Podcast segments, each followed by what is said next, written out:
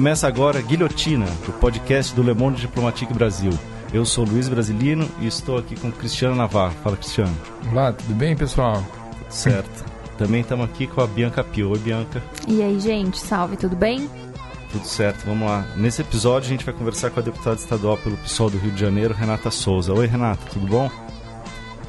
Oi, tudo bom, Cristiano, Luiz, Bianca, tudo bem com vocês? Tudo, tudo bem, tudo certo. Tudo tranquilo. Renata nasceu e se criou na Maré, no Rio de Janeiro, onde militou pela comunicação comunitária. Se formou jornalista, tem mestrado e doutorado pela Universidade Federal do Rio de Janeiro e hoje é pós-doutoranda em comunicação pela Universidade Federal Fluminense.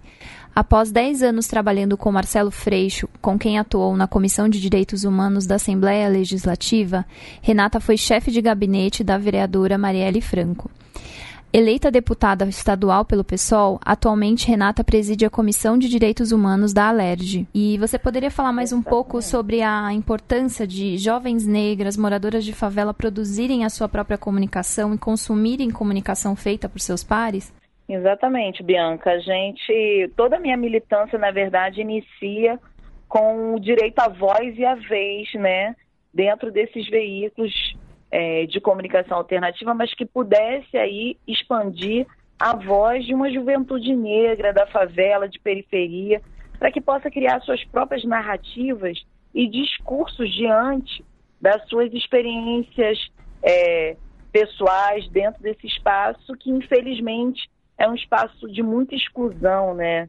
Diante de um Estado que a gente tem, que é um dos principais violadores dos direitos humanos, a gente tentar incluir na pauta é, da discussão pública a narrativa dessa juventude, né, que por vezes é quem morre na, na ponta do fuzil, é essencial. Então, eu começo na comissão, é, na comunicação comunitária, com o Jornal Cidadão na Maré, onde eu estive por cerca de, de 15 anos atuando e pensando ali como possibilitar também uma democratização da comunicação para que essas vozes não, não fossem perdidas ou sequer ouvidas, né? Como já acontece nos meios de comunicação tradicionais. Logo do trabalho ali, a militância pelo direito à vida já estava conjugada com o meu trabalho da, na comunicação comunitária, né? Eu começo a acompanhar diversos casos de violações, principalmente operações policiais em que vitimava e as pessoas da favela. Então, a minha inserção na militância de direitos humanos, na verdade, ela vem com um cotidiano muito violento que com o qual eu me acabo me relacionando é, rotineiramente dentro da maré. Então, não foi uma escolha ser militante de direitos humanos. É uma questão de sobrevivência para mim militar pela vida. Renata, a, e a militância na comunicação parte também do diagnóstico que você faz sobre a cobertura que a mídia tradicional faz sobre é, as favelas, sobre a vida na maré? Sem dúvida. Na verdade, quando a gente vê pelo prisma dos meios de comunicação tradicionais esse espaço da favela, a gente encontra muitos processos de criminalização da própria favela, né? São discursos criados né, na opinião pública que muitas vezes ferem a dignidade daqueles que estão na favela. Seja por um momento não ter tido a favela como fonte prioritária para sua para sua cobertura, seja da própria é, operação policial, como também de outros temas, como temas relativos a acesso à educação, cultura, enfim, emprego e renda. Então, quando a favela não tem voz nesses espaços da mídia tradicional, ela também, por vezes, é, é vítima né, de uma opinião pública, que a gente sabe que a opinião pública é, é a opinião publicada, como já diria Bourdieu, é muito criminalizante do seu cotidiano. Então, realmente se apropriar da nossa própria é, linguagem, e discursos e narrativas a partir do, das nossas experiências dentro da favela e periferia sempre foi uma necessidade. por isso a minha escolha por militar também na democratização dos meios de comunicação. Uhum. É, Renata, no seu livro Cria da Favela, Resistência à Militarização da Vida, que aliás a primeira edição está esgotada, é, você fala do caráter político de se usar o termo favela, né? É, que houve uma tentativa de substituir o termo por comunidade. Você poderia falar mais um pouco sobre a importância e o caráter político de utilizar esse termo? Por que, que você reafirma isso? E não só você, né? Tem outras pessoas que, que também estão militando na comunicação comunitária é, que trazem essa questão à tona, né? Exatamente, porque o termo favela, que muitas vezes é utilizado pejorativamente, com diversas, com, com, com uma proposta inclusive negativa, né, sobre esse termo favela, na verdade a gente está ressignificando a partir do que é, é, o próprio significado da, da favela, né? A favela é uma planta, né? Uma planta no sertão, é, brasileiro que sobrevive com pouca água, com muito sol, então é uma planta resistente. Né? Quando a gente vê é, o termo favela é, utilizado para na nossa construção das favelas no Rio de Janeiro, né, tem vários temas com relação a isso, inclusive um entendimento é de que um dos soldados que veio de Canudos viu uma planta parecida aqui na Providência e por isso utilizou é, esse termo para dizer, ah, lá no Morro da Favela, no morro onde tinha essa planta, é, é que é a Providência hoje. Enfim, tem um, um caráter muito de resistência em si, o termo favela, e diante é, da, do caráter pejorativo que, for, que foi colocado diante da favela como sinônimo de pobreza, sinônimo de pessoas que que são mal educadas ou que não têm aí é, acesso ou que é só carência e não vê a cultura dessas pessoas e a potência do favelado em si, a gente resolveu ressignificar e se apropriar do termo, se apropriar positivamente, retirando toda a carga de estereótipo que tem sobre o termo favela e do termo favelado também. A gente é, tem uma raiz tão bonita tão resistente, por que, que a gente não traz para a gente que é, de fato, ser da favela e ser favelado? Por isso, a escolha do meu título do meu livro é Cria da Favela, porque eu tenho muito orgulho de ser uma cria da favela, ultrapassar inúmeras barreiras, seja econômicas, sociais, inclusive o racismo e o machismo que a gente enfrenta no nosso cotidiano e poder, na verdade, é, ter a construção de novas narrativas e referências também a partir de quem sai desse lugar.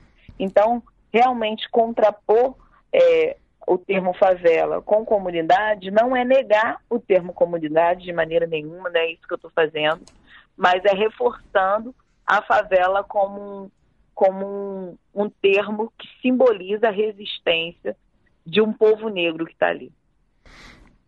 É, Renata, no livro você traz uma comparação entre os gastos do governo federal com ocupação militar e os gastos da prefeitura do Rio com políticas sociais na maré. Então, em 15, você coloca lá que em 15 meses, entre 2014 e 2015, foram destinados 600 milhões para ocupação militar, enquanto a prefeitura gastou 303 milhões entre 2009 e 2015.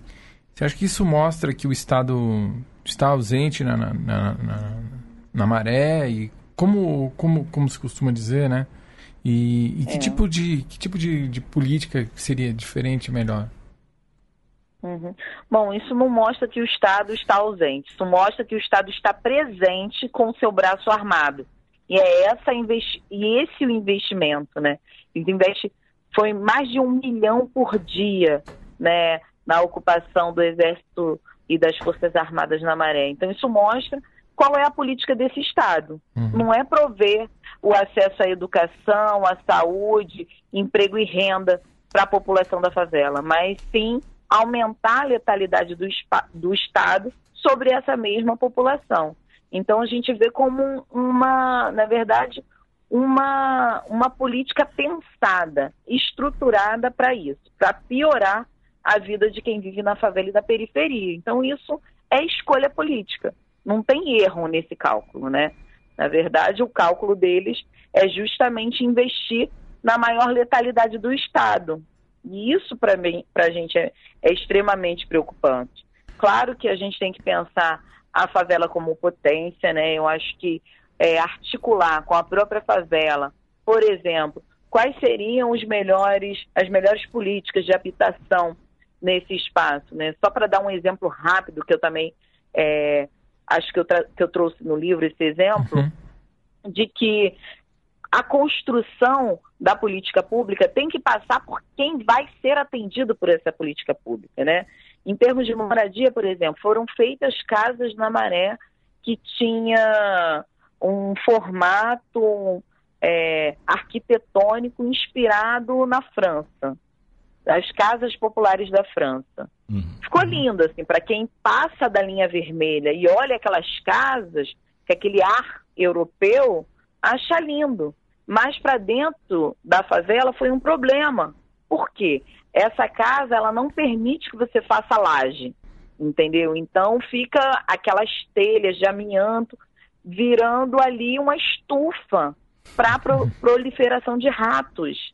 Entende? Então aquilo que pode ser uma política pública incrível para dentro da favela não funcionou. A gente está aqui num, num, lugar quente.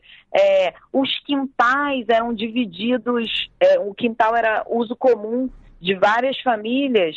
E para dentro da favela, que tem famílias com muitas crianças, a gente acabou é, é facilitando ali um, um, problema de convivência entre os vizinhos, porque era isso. Quem ia, quem ia brincar no quintal?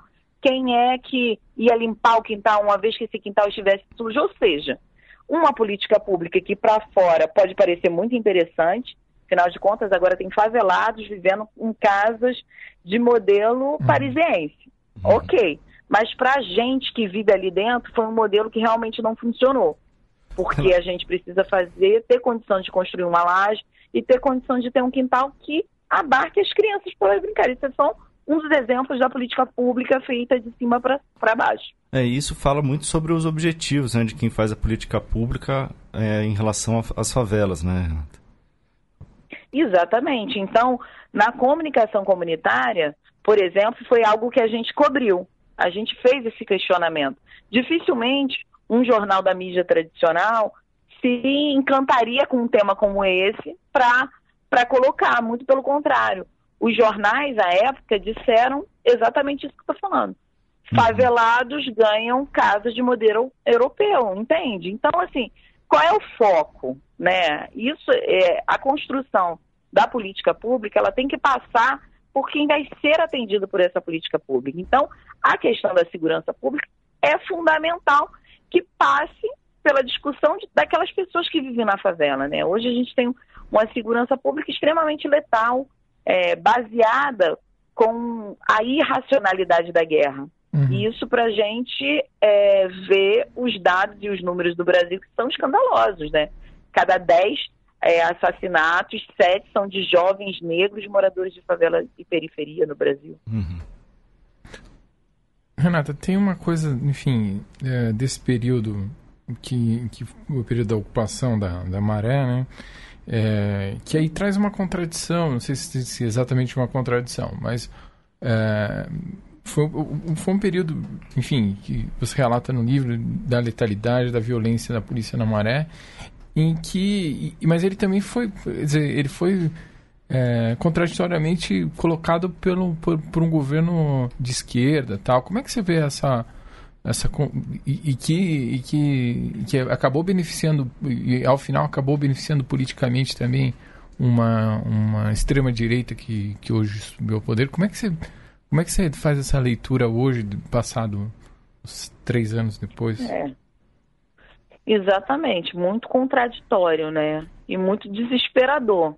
Afinal de contas foi um governo inclusive né a época presidido pela Dilma, que foi torturada ali na ditadura militar, né? Então, realmente, para gente que vive na favela e que tem toda uma percepção do que deve ser um governo de esquerda, realmente foi muito duro conviver com isso, né? A gente sabe também que tem a, uma pressão política e da própria dita opinião pública para que essa ação fosse tomada, né? Porque o que, que a gente observa, né? Em momentos de, de grande visibilidade internacional, as favelas são as que mais sofrem, né? A Maré foi cercada durante 15 meses, numa ação que deveria durar três meses, para dar segurança àqueles que vinham de fora para assistir à Copa do Mundo. Enfim, sempre é, questões altamente contraditórias né, do que deveria, na verdade, ocorrer. Então, realmente foi um choque para a gente, é, que milita dentro da maré, receber a, a ocupação, né? Só para vocês terem uma ideia, na época, era um, era um soldado para cada 55 moradores uhum. da maré. A gente nunca teve um professor para cada 55 moradores, a gente nunca teve um, um médico para cada 55 moradores, mas a gente teve um soldado para cada 55 moradores. Então, é olhar é, essa lógica invertida mesmo da política pública. E ainda que fosse num governo de esquerda, muito, muito centralizado na, na busca de um inimigo, né? De um inimigo público que estaria dentro da favela e que é negro e que é pobre. Ou seja, é a criminalização da pobreza na maior, no maior grau que se possa imaginar. Uhum. Renata, no livro você traz dois relatos assim bem interessantes que eu queria que você pudesse trazer aqui também para os ouvintes sobre como as ocupações, as operações militares afetam as, as rotinas e o dia a dia é, na maré. Você fala da Eco 92, né? Como isso afetou a tua ida para a escola, é, o, o, teus pais passaram a ter que ir com, te acompanhar, isso fez ele, o teu pai mudar o horário de trabalho. E aí depois agora nessa ocupação mais recente, né, de 2014, 2015, é, uhum. né, teus pais tiveram que repensar o exercício né, de manhã. Como é, como é que foi isso? Né? Exatamente. É, realmente, assim, impactam muito fortemente na rotina da favela, né? São, é, é uma juventude que já se vê aí na ponta das armas, né? Um cotidiano muito violento você ter que ir e vir e ter a sua mochila revistada, é, né? É uma violência é assim mais cotidiana, mais assim não, não, é as mortes, né, que saem nos jornais e tal, mas é uma coisa que também é, é violenta, né? sem dúvida, porque afinal de contas, é, a morte, o assassinato, é a ponta do iceberg de um processo de violência que é enorme. Então, a, existe a violência simbólica, a violência emocional. Você imagina o que é ter para você é, restringido o seu direito de ir e vir para a escola, para o trabalho, ao médico, porque a gente já sabe o quanto é difícil a gente marcar é, uma uma, uma enfim, marcar para ir ao médico e, e você não conseguir ir naquele dia, naquele horário, porque tem uma operação policial. É muito complicado, né? A gente vive rotinas uhum. que quando tem as operações policiais, a gente tem que procurar dentro das nossas casas qual é o local que é mais seguro, sabe? Isso é escandaloso. Eu conto nesse meu livro que o lugar mais seguro da minha casa, na verdade, é na casa da minha mãe, que fica embaixo, e a gente entra no banheiro. Um banheiro uhum. minúsculo para abrigar toda a minha família, porque ali é o espaço onde tem maior segurança, porque tem mais é, paredes até chegar ao banheiro. Então a gente fica ali numa situação desumana. Então a gente precisa denunciar isso, né? É, hoje, para quem vive na favela, não há espaço de segurança ou de conforto, que as pessoas estão sendo mortas dentro de casa. Uhum. Acabou de ocorrer, né, né, agora no domingo de carnaval, é, a dona Ana que foi assassinada dentro de casa, no complexo do Alemão, quando estava ocorrendo uma operação policial. Ou seja, não há lugar seguro para quem vive numa favela hoje no Rio de Janeiro com essa lógica bélica e irracional de confrontos, né? Não, não há uma política pública de segurança que seja preventiva, né? Então, é, a Redes da Maré, né, uma ONG que produz diversos dados, inclusive, tem apresentado dados estatísticos sobre o impacto dessas operações é, para a educação, para a saúde, enfim. E um dado que a rede mostra é que em pelo menos é, no ano passado, né, houve 10 dias é, em que se perdeu aula na maré por conta das operações policiais. Uhum. E se a gente for olhar num período letivo total desse aluno, que, que são de 12 anos, se a cada ano ele perder 10, 10 dias de aula, no final do seu, do seu ciclo escolar, ele perdeu exatamente um ano de aula. Eu não estou uhum. dizendo aqui, eles estão questionando se esse aluno teve acesso a professor de português, matemática, se ele teve merenda para comer, porque não é um detalhe para dentro da nossa favela. Estou dizendo que o Estado impediu que esse aluno chegasse até a escola. E isso representa um déficit de um ano de ensino para hoje os alunos que moram na favela. Uhum. Olha que, que, que absurdo. Esse é o tamanho do impacto na vida das pessoas quando não é o assassinato diretamente. E, e Renata, e qual o impacto disso na consciência assim, das pessoas? O que é que isso gera? Bom, isso gera uma, uma descrença muito grande com o Estado, uma descrença, uma descrença muito grande com a política. Inclusive, é importante que a gente traga esse elemento como algo fundamental para a nossa avaliação. Né? Uma vez que é, você tem a política pública e a construção dessa política pública por políticos que dizem representar a, a população, é, e quando na pele você está sentindo que você não pode ir para a escola porque essa mesma política pública te impede de ir à escola, que te impede de trabalhar, no momento, por exemplo, de eleitoral, as pessoas é, fazem um cálculo muito simples, porque quando falam assim, ah, por que, que é, a pessoa da favela vota em Bolsonaro, por exemplo, que é a favor é, dessa repressão com, com forte homens armados do exército, enfim, na, é, atrapalhando o cotidiano dessa favela. Por quê? Porque essa pessoa também está muito descrente é, do olhar, seja com relação à corrupção, mas seja também com esse cotidiano. Então fala assim, ah, como essa pessoa vota, né? E a gente precisa lembrar das campanhas aí milionárias, né? Muitas vezes as pessoas vendem o voto mesmo, porque elas falam, ah, eu vou trabalhar aqui por 50 reais para esse político, eu consigo pagar, eu consigo, sei lá, pagar o meu leite, o meu pão naquele dia, mas esse político vai ter me dado alguma coisa em algum momento. Porque se ele vai ser eleito, ele não vai pensar na gente, ele vai mandar para cá policiamento que impede que meu filho vai estudar, ele vai mandar para cá é, o, o caveirão, que é um veículo blindado é, que aterroriza as crianças, os moradores. Hoje a gente tem muitos moradores aí com, com distúrbios psíquicos por conta aí do medo de viver na favela. Uhum. E Renata, essa repressão também se estende para as expressões culturais da favela, né? É, como é que foi o processo de proibição dos bailes funks na Maré durante a ocupação militar pelas Forças Armadas? Bom, esse é, é uma das, das questões é, que a gente precisa olhar, né? Quando, a, quando existe a ocupação militar na favela, ocupa-se tudo. Uhum. É, na verdade, passa-se a lógica de que temos que pacificar, inclusive era esse o termo, né? Essa era uma, uma ocupação de pacificação.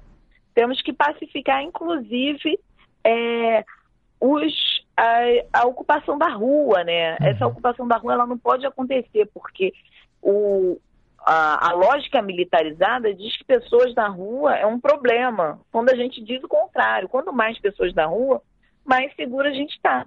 Uhum. Então, o baile funk que movimenta uma economia enorme, né? Tem famílias que vivem com a venda ali do salgadinho no, no baile funk, a venda da bebida, enfim, tem uma economia ali que gera, gerada a partir do baile funk, que foi completamente interrompida. Então, não é só a cultura em si, porque é, se forem questionar a letra né, de muitos funks, né, e aí é a generalização também, achando que funk só fala de, de sei lá, de pornografia ou está fazendo ali uma, uma uma, uma, refer, uma reverência ao tráfico de drogas e tal. Isso é um desconhecimento total de como são construídas as músicas né, do funk. É, são construídas a partir de uma realidade que é muito dura. Então, esses jovens contam histórias, eles narram histórias a partir do funk. E aí tem a criminalização do funk.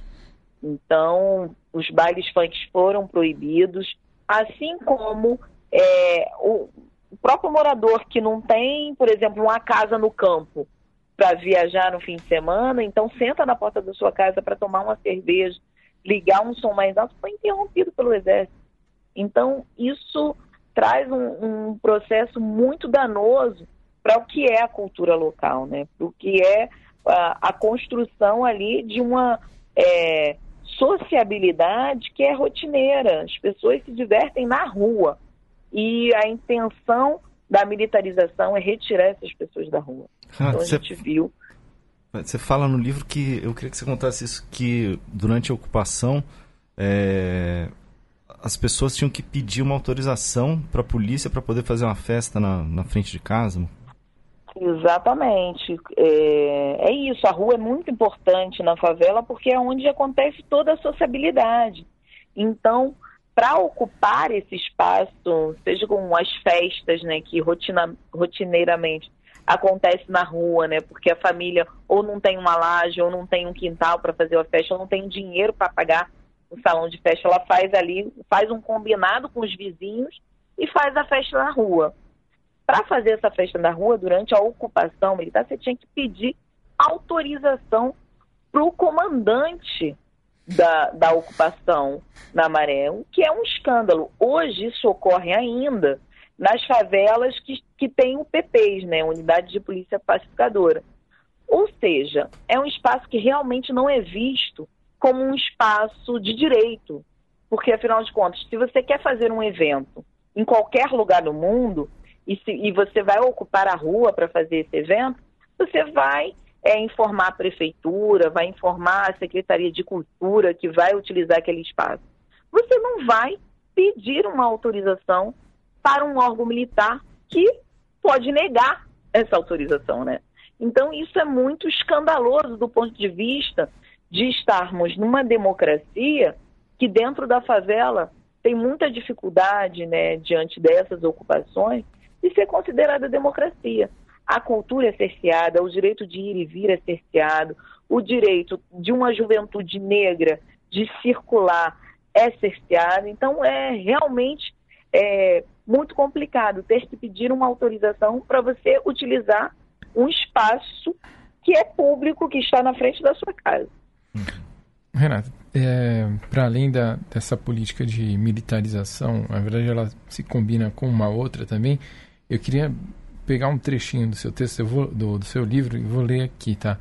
Que foi uhum. o seguinte: é, acompanhar os bastidores das investigações da CPI das milícias me fez observar que a certeza de impunidade desses grupos vinha exatamente de sua relação com os políticos influentes no Rio de Janeiro e Brasília, quando eles mesmos eram os próprios parlamentares. É, enfim, isso obviamente foi naquela, foi na, na CPI que que uhum. desvelou ali o, o, o, a Liga da Justiça, né?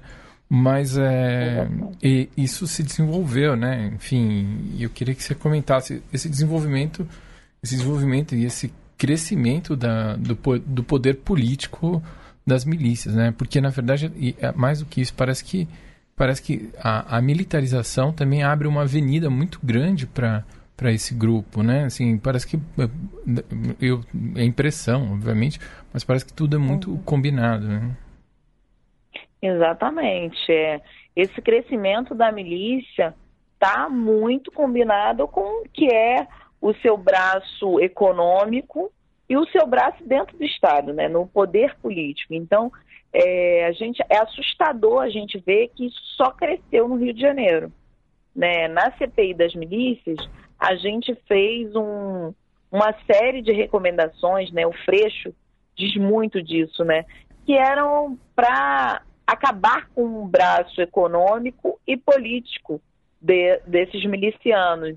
Então eram ações que é, no nível estadual, municipal e federal. Então, tinha ali indicações no final, no relatório final da CPI das milícias, que pudessem aí levar ao desmonte desses grupos no Rio de Janeiro. Mas, no final das contas, a gente viu que isso só se acirrou, porque hoje a milícia ela age muito mais na, no silêncio, né?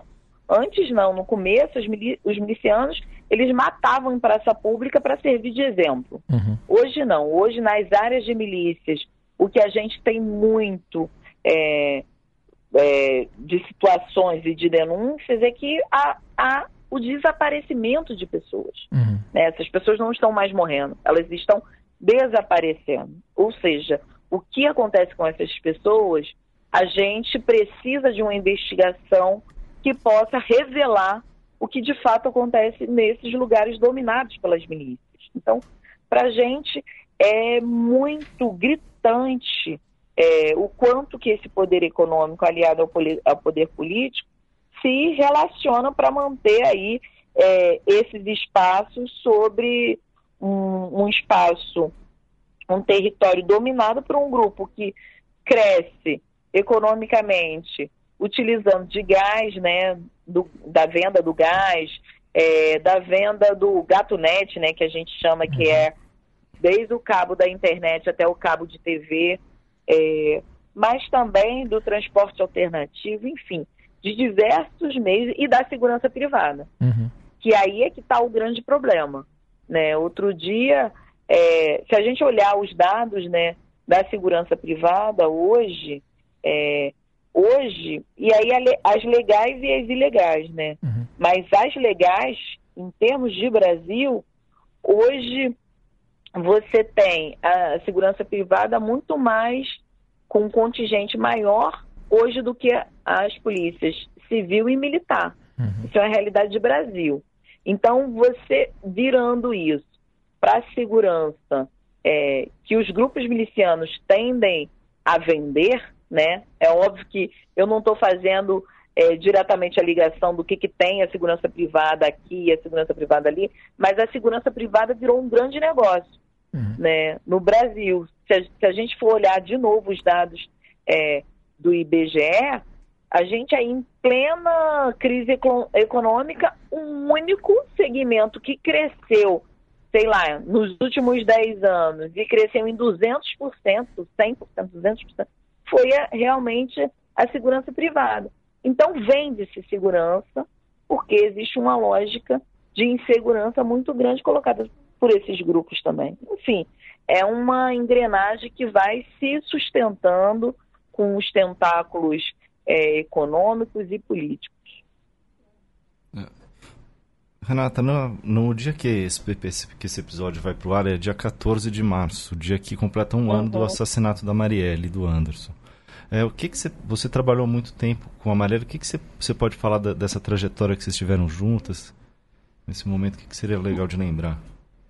Bom, foi uma trajetória de, de muita cumplicidade, de muita construção do que seria esse nosso lugar né, na, na política institucional. Na verdade, a gente se via nessa construção muito mais nos bastidores.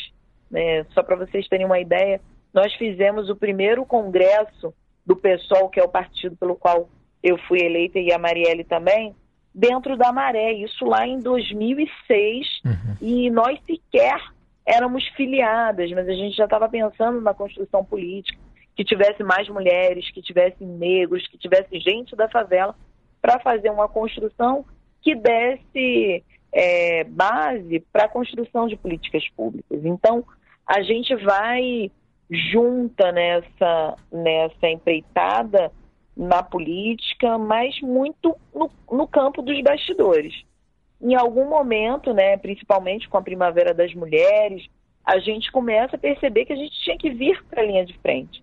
Nosso grande nome era o nome da Marielle, colocada para essa construção, e, e eu estava ali do lado, né, pensando e costurando quais seriam os, os, as nossas ferramentas a partir das, das construções que a gente teria e já tinha né, com os movimentos sociais, com as entidades de defesa dos direitos humanos. Então, realmente, quando a gente vê é, a execução sumária da Marielle, né, eu conheço a Marielle há 18 anos, né, e os últimos 12 anos trabalhamos cotidianamente juntas, é realmente olhar é, o quanto que a nossa democracia está fragilizada e vulnerável, né? Uma mulher que representava tanto e ainda representa, né? Porque é, tentam apagar a memória da Marielle, mas a gente não vai deixar. E quando a gente vê que hoje está em voga a investigação da investigação sobre a execução sumária da uhum. Marielle, também nos mostra o quanto que esse Estado vulnerabilizou a vida dessa, dessa pessoa pública, né? Que não prevendo, além de não prever um assassinato como este, mas também não resguardou e hoje não dá resposta. Então é uma democracia que está sob risco, porque uma mulher que carregava todos esses temas, né, e carregava também no seu corpo, enquanto negra, enquanto favelada e lésbica, numa sociedade que é extremamente uhum. racista, uhum. machista, LGBTfóbica, a Marielle sofre, ao meu ver, um feminicídio político, porque ela é morta também por, a, por sua condição de mulher na política né? Ou seja, ela figurando no rol dos matáveis uhum. que temos no Brasil, né? Figura a mulher, o negro, a favelada, figurando nesse rol dos matáveis, entra na política, ainda assim ela continua sendo matável. Tanto é que ela não teve ameaça. Uhum. Então, e agora a gente não tem o esclarecimento dessa situação. E para a gente é muito indignante, ao mesmo tempo que causa muito sofrimento. Se a gente for comparar com casos é, como o da Patrícia Cioli, que foi resolvido em 74 dias, ou do Amarildo, que foi resolvi resolvido em cerca de 80 dias, como o da Marielle está demorando tanto a ter é, um esclarecimento. Assim. Então, a gente vê que foi um feminicídio político e com aí um vieses aí das máfias que dominam o Rio de Janeiro de hoje. É, tem uma dimensão simbólica, né? Essa morte da Marielle. Eu ouvi uma, uma fala da Sueli Carneiro que me chamou muita atenção, que ela disse que a morte da Marielle em si contém todos os elementos essenciais para a compreensão das relações raciais e de gênero no Brasil, né? E eu queria te perguntar, você que acompanhou de perto o trabalho dela e, enfim, atuou com ela, né? A Marielle incomodou muito os políticos tradicionais do Rio de Janeiro? incomodou e é, o incômodo dela a ela por ser uma mulher que está num espaço que historicamente foi negado para mulheres, mulheres negras de favela e periferia, como, como, é, como são os parlamentos brasileiros, né? É, a LERJ não é diferente disso, a Câmara não é diferente disso, né? Majoritariamente de homens brancos endinheirados. Você põe uma mulher negra, lésbica, pobre, nesse espaço, podendo falar no mesmo tom de voz, com, com mais qualidade ainda que muitos desses homens brancos, isso incomodou é, simbolicamente também, mas especialmente pelas pautas que a Marielle tocava ali dentro daquela casa. Né? Ela era presidente da Comissão de Defesa da Mulher, trazia todos os, os, os as costuras e para organizar políticas públicas que pudessem aí, é, diminuir o assassinato de jovens negros. Enfim, isso trouxe um incômodo enorme. Claro que a gente precisa que a investigação nos diga por que mataram a Marielle, mas a gente tira algumas é, conclusões nesse sentido, né? Está dentro de um, de um Estado que permite a barbárie, né, como método da política, é ter pessoas como a Marielle é, dentro desse lugar, incomodando muita gente. Renata, é, enfim, é inegável a importância e o crescimento das mulheres negras ocupando espaços de cargos de poder, né? Você poderia falar um pouco da sua experiência e do, do quanto a representatividade é, da mulher negra faz diferença na prática para a gente? Isso, sem dúvida. É, por exemplo, a construção da nossa Comissão de Direitos Humanos, tem uma maioria de mulheres, de mulheres negras, moradoras de favela e periferia, porque a gente sabe que não só pela qualidade que essas mulheres têm, obviamente tec tecnicamente, mas também das experiências diárias. São mulheres que vivem essas histórias e no acolhimento a outras mulheres que passaram por essa mesma situação vão ter outra sensibilidade. Ao mesmo tempo que estarmos hoje na linha de frente da formulação de políticas públicas e dentro desse espaço do parlamento, também nos traz uma responsabilidade muito grande diante do que é o que a gente experimenta na vida, né? Uhum. A gente experimenta um ônibus lotado com o assédio diário dentro dos ônibus. Então a gente precisa construir políticas públicas para que as mulheres não sejam assediadas dentro do ônibus. A gente experimenta uma lógica de segurança pública que é extremamente letal é, para a nossa juventude negra, são os nossos vizinhos, muitas vezes os nossos familiares que foram mortos. Então a gente tem que ter políticas públicas para evitar que essa juventude morra. Ou seja, tudo que a gente faz dentro do parlamento é a partir das nossas experi experiências dentro da nossa favela, dentro da, do que representa a nossa negritude e o nosso lugar de mulher nessa sociedade, que é construída é, por esse patriarcado que aprendeu a, a partir da sub, submissão da mulher, da, da lógica de submissão da mulher, colocar essa mulher como um grande objeto, né, e uma propriedade do homem. E hoje, para a gente desconstruir essas, essa, essa lógica absurda, né, que é irracional, então não pode ser lógico, a gente precisa estar nesses espaços, que a gente precisa pautar isso. É claro que nem toda mulher nem toda mulher negra vai ter esse debate tão é, é, ajustado enquanto é, uma pessoa que está militando em, em, grupos que, que defendem aí uma maior representatividade de mulheres na política. Mas ela sabe do que, que a gente sente. Então, quando a gente falar, quando chegar essas demandas para ela, tem, sem dúvida vão, vão entender que a representatividade não é só pela representatividade, é também pela construção de uma outra lógica nas políticas públicas que sejam aí é, para todos, para todos e para todos, como a uhum. gente diz. Renata, na semana no episódio passado a gente entrevistou aqui a, a Anne Rame e a Mônica Seixas, que são co-deputadas da bancada ativista aqui da Assembleia Sim. Legislativa de São Paulo. E eu queria fazer para você uma pergunta que eu que a gente mais ou menos fez para elas, que é saber a tua opinião sobre o momento que a gente vive um pouco ambíguo, em que há um crescimento da participação das mulheres nos parlamentos, ao mesmo tempo em que o país, ano passado, em 2018, elegeu um governo é, ultraconservador, anti-mulher.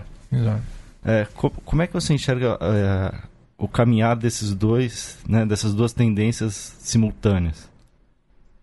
Exatamente, um governo misógino, né? Um, um, temos um presidente que, que é, relativiza o fato de mulheres receber menos. E não só isso, ele diz que tem que receber menos porque engravidam. Então, é um escândalo isso, né? Mas, ao mesmo tempo, vê o ascenso dessas mulheres que ainda que estejam nesses espaços, né? A gente, por exemplo, na Câmara, a gente só representa tem aumentou agora, tem 15% de representatividade. Aqui na LERJ temos 17% né, de mulheres nesses lugares. Enfim, claro que é, a gente está numa sociedade polarizada hoje. E essa polarização vem com a necessidade de ter pessoas que viabilizem um debate que vá contra a barbárie também. Né? O debate da barbárie está em ascensão, mas também as pessoas que são contra a barbárie como método da política também estão aparecendo e também estão é, reivindicando que nesses espaços tenham pessoas que possam leva levantar não só bandeiras, mas que possam atuar concretamente com, com junto com movimentos sociais e entidades da sociedade civil organizada para que essas, essas construções também sejam coletivas. Então, é, diante disso tudo que a gente está vendo, a gente também tem um ponto fundamental, que é o crescimento da organização das mulheres, das mulheres negras, de uma juventude pobre também, né, na uhum. favela e nas periferias, pensando aí é, não só na lógica de intervenção na política pública é, ou na política institucional, mas também como gerar renda para essa juventude negra. Isso é fundamental. Então, a gente está vendo hoje, é, vivendo, a gente está vivendo essa polarização na sociedade, mas é uma polarização que tem esses dois campos e por isso ter representantes que possam aí é, trazer com, com mais eficácia esse nosso lugar na sociedade é fundamental. Uhum. Renata, só para falar um pouco também da, tua, da atuação aí da sua mandata, né? Eu queria que você falasse um pouco das, da, das pautas de segurança do, da sua mandata e também como é que tem sido fazer oposição para esse governo também de extrema direita aí do estado do Rio, né, com o Witzel. Uhum. Bom, a gente tem costurado, né, projetos que possam aí reduzir o número de homicídios da juventude negra e também o número de feminicídios, né?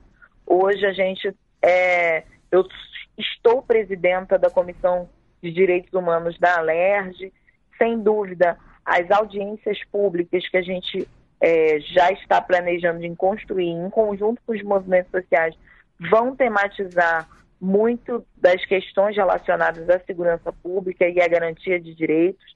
E a gente quer tirar desse contato mais direto com a população um programa que possa aí é, intervir diretamente na segurança pública. Hoje, na minha equipe, a gente tem o Coronel Ibis, o IBIS atuou na linha de frente aqui da segurança pública do Rio de Janeiro durante um tempo e tem uma concepção de que realmente a desmilitarização é um caminho para que a gente possa fazer com que as nossas polícias é, atentem menos pelo patrimônio, né, e mais pela dignidade humana. Então, a gente está construindo também a partir do IBIS que teve na ponta, né? da, da, da política pública de segurança. Ou seja, a gente está aqui é, nos municiando para apresentar propostas que sejam factíveis também, né? A nossa grande expectativa é criar um projeto de lei que possa dar ali uma, uma configuração, uma regulamentação sobre essas operações policiais, né? Essas operações que são extremamente letais, a gente precisa criar alguns, alguns regulamentos para que ela possa ser menos letal. Inclusive, se a gente pensa aí com essa lógica de guerra que é colocada nas favelas do Rio de Janeiro, e a gente olha para as guerras que existem no mundo, você tem prerrogativas, você tem é, regulamentos, por exemplo, qual é o momento de cessar guerra, qual, qual é o momento de entrar e sair ajuda humanitária. Hoje, a gente tem aqui no Rio de Janeiro uma lógica de guerra sem qualquer regulamentação, ou seja, se faz o que querem dentro da, da favela aqui periferias do Rio de Janeiro e a gente precisa intervir nisso e colocar parâmetros, parâmetros e limites para essa letalidade. Uhum. É, Renata, tenho. É, enfim, nos últimos dias a gente tem visto um, um, situações muito tristes, né? Por exemplo, a situação do, do que acabou ocorrendo com o Jean Willis, a, o escritor Anderson França, que acabaram tendo que sair do, do país pela série de, de ameaças uhum. e tal. É, aí no Rio de Janeiro também é, teve uma deputada estadual do, do, do pessoal também que teve o carro pichado logo na Exatamente. sua é né? E, e, e, eu queria saber de você como é que como é que tá primeiro como tá a sua relação com é, se você tem sofrido ameaça como é que tá a sua relação com outros parlamentares que discordam que hoje eles não discordam mais assim de maneira é, como gosto de dizer republicana mas de, maneira educada é. né e, e como é como é que tem sido a relação com é, os outros parlamentares e, e, com se você tem recebido ameaças também, eu queria saber. Uhum.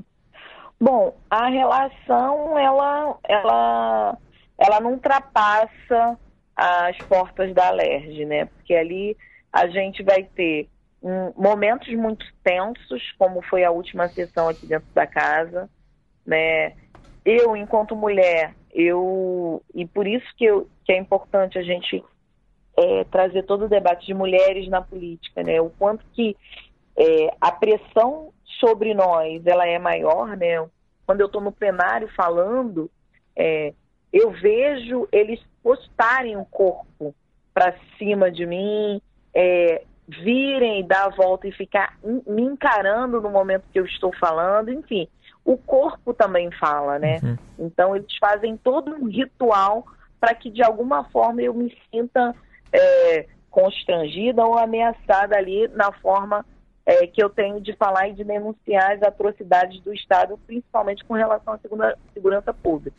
Hoje, é, eu não tenho uma ameaça concreta contra a minha uhum. vida, mas a gente sabe que não precisa de uma ameaça para ser executado sumariamente, como aconteceu com a Marielle. Uhum. Então, é, para a gente ter resguardado a nossa, a nossa segurança, e aí a gente já está tomando, e a gente já tomou algumas providências com relação a isso, mas de qualquer forma, é, não ter uma ameaça não significa concretamente nada, porque a Marielle foi executada sumariamente sem que tivesse uma ameaça.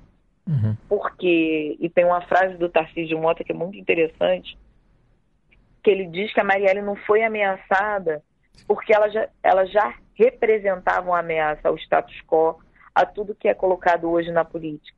Uhum. Então, nós, mulheres negras, a gente tem que estar nesse espaço resguardada é, de maneira segura, com pensamento é, de como vamos é, atuar nessa nossa é, ação política, porque já somos visadas o suficiente, né? E não precisa ter uma ameaça concreta para que é, tentem alguma coisa contra nós. Por uhum. isso que eu digo que foi um feminicídio político o que ocorreu com a Marielle. De qualquer forma, a gente precisa é, externar isso para vocês, então eu agradeço realmente a pergunta, porque o assassinato da Marielle abriu uma prerrogativa sem limites para o que é a política institucional, para o que nós vivemos dentro dessas casas legislativas. Então, realmente é algo que a gente precisa pensar junto, pensar com os movimentos sociais, que não basta mais só eleger essas mulheres para dentro desse espaço. Uhum. A gente também precisa ver formas de resguardar a vida de nós, mulheres, dentro desse espaço extremamente hostil, misógino, racista, classista. Uhum. Renata, é, no, no, livro, no Cria da Favela, você dá, você destaca muito o papel da cultura né, nessa, no, enfrentamento dessa situação. O que, que, você poderia falar um pouco sobre isso, de, no sentido da gente apontar caminhos para daqui para frente? É, eu não tenho dúvida. Eu acho que as expressões culturais, de fato, têm um elemento fundamental que é de trazer à luz de, de maneira muito inteligente, lúdica, para as pessoas temas que são fundamentais para a nossa vida. Então, a gente, quando fala da cultura, principalmente da cultura produzida por essa juventude negra, que muitas vezes não tem a sua voz re replicada em diferentes meios, é porque hoje essa juventude está denunciando, seja no teatro, teatro do oprimido, seja na, na, no hip hop, né?